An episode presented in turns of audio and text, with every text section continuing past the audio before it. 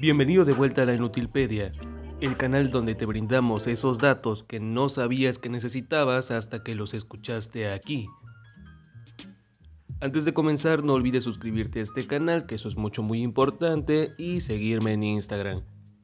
Dejo de dilatar innecesariamente esto, así que hoy te cuento sobre la iglesia más peligrosa del mundo.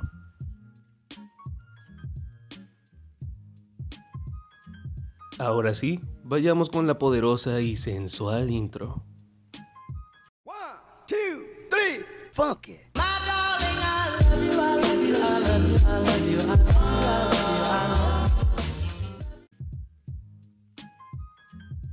Emplazado en el río Jordán en Cisjordania, Palestina, se le conoce como Casar el Yahud o Castillo de los Judíos, es uno de los sitios más importantes para los peregrinos cristianos, ya que se le conoce como el lugar donde fue bautizado Jesús hace más de 2000 años.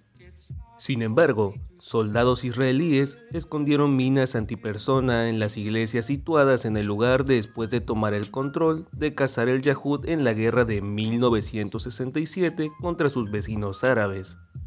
En la actualidad, Funcionarios israelíes y palestinos han acordado permitir que la ONG Halo Trust, con sede en Reino Unido, despeje de explosivos el sitio para transformarlo nuevamente en un lugar de encuentro de todas las religiones. Según estimaciones, la zona tiene más de 3.000 minas antipersona y antitanque y un número desconocido de dispositivos explosivos improvisados. Más de 300.000 peregrinos acuden cada año a este peligroso lugar en la ribera del río Jordán desde su reapertura en el año 2011.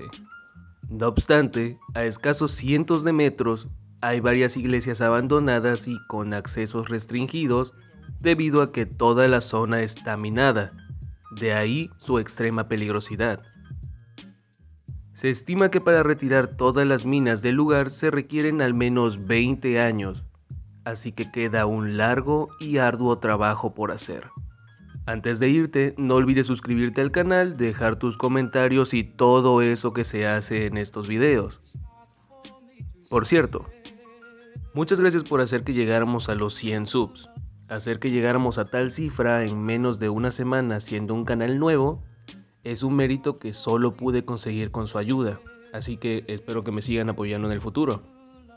Pero bueno, Ahora sí, pueden marchar en paz. Hasta otro video.